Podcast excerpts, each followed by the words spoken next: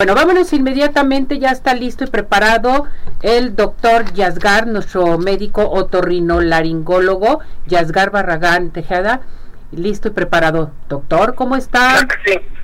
Hola, muy buen día, un saludo a todos los eh, eh, radioescuchas y ser especial a ti, Ceci.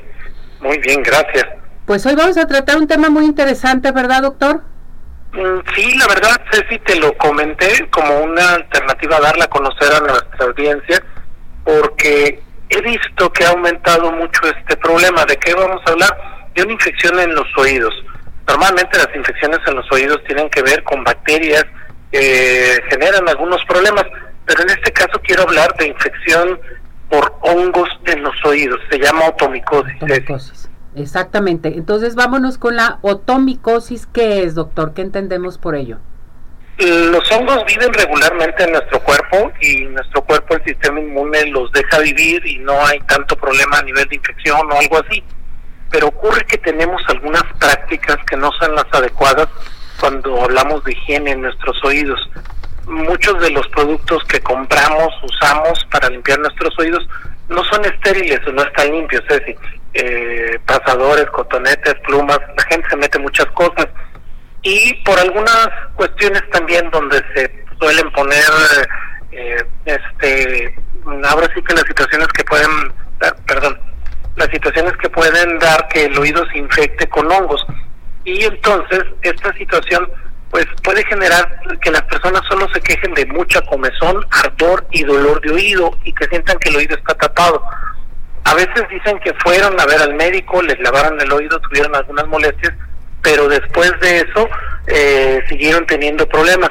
Si algún amigo radio escucha se identifica con estas molestias, pues resulta ser de que el calor que hemos sentido también ha incrementado que las personas se infecten con hongos de, de esta manera y se llama otomicosis.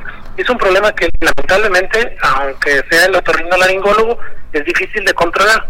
No ocasiona la muerte o no pone en riesgo la vida de las personas, pero puede generar problemas constantes y prolongados. Perfecto. Ahora, ¿cómo darte cuenta que traes esta infección, doctor? ¿Cuál es el principal? Vamos a dar a conocer cuál es el principal síntoma el prurito, o sea, la comezón, ¿Mucha personas que tengan el oído con mucha comezón y sientan el oído tapado, porque es una característica. El hongo puede parecer como la humedad que tenemos en la pared de nuestra casa y ese hongo crece de tal manera que termina por cerrar el conducto auditivo. O sea, la persona es como si se metiera un algodón dentro del oído y así siente que su oído está tapado. Entonces es comezón, ardor y sensación de oído tapado sería ideal ir a ver entonces al otorrinolaringólogo porque es la única manera de darnos cuenta.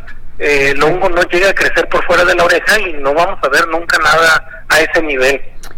Oiga, doctor, ¿la otomicosis da a cualquier edad?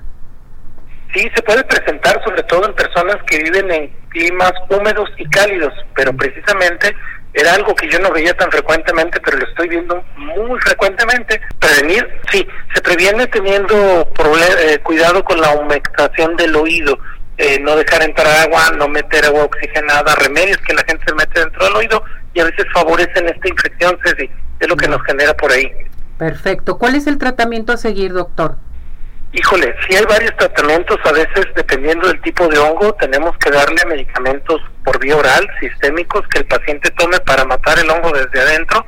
A veces aplicamos algunos fármacos, cremas dentro del oído para tratar de amainar este problema y pues casi siempre una limpieza de oído en ocasiones, ahora sí que eso depende del, médico evaluar al paciente que se Entonces, si traes prurito, si traes eh, comezón, entonces hay que acudir con su médico otorrinolaringólogo, nada de ponerte un cotonete y estarte rascando, picando, en fin, porque puede ser eh, peor esto, ¿no?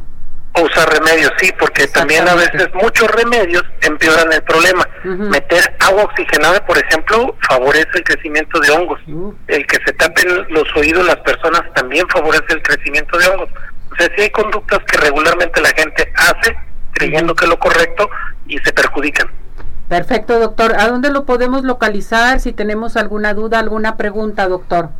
Claro que sí, Ceci, con mucho gusto. El teléfono de un servidor es el 33 36 01 50 75 ¿sí? Y ahí entonces, con todo gusto, si alguien tiene este tipo de molestias o tiene algún problema relacionado, pues con mucho gusto, Ceci. A ver, doctor, aquí Saúl Mondragón Solís lo manda a saludar y dice, ¿qué puedo hacer para prevenir esta enfermedad?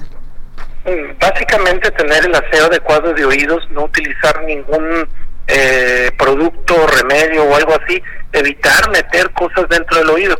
Lo más que podemos meter dentro de nuestro oído sería tapar nuestro dedo con la toalla que nos bañamos y este limpiar el oído en esa forma, limpiaríamos la cera que está producida ahí. Meter cualquier otra cosa, estar en un entorno caliente o sudar mucho, o sea, sí hay algunas condiciones pueden favorecer este nada más la higiene adecuada de los oídos, evitar remedios y, humedar, humedecerlos. La gente que va a nadar, una gorra de baño o algo que tape eh, los oídos también ayudaría mucho. Correcto. Muchísimas gracias, doctor. Cuídese mucho. Sí, muchas gracias. Hasta luego. Buen día. Que tenga excelente día. Pues ya vieron, hay que cuidarnos nuestros oídos. Vámonos inmediatamente.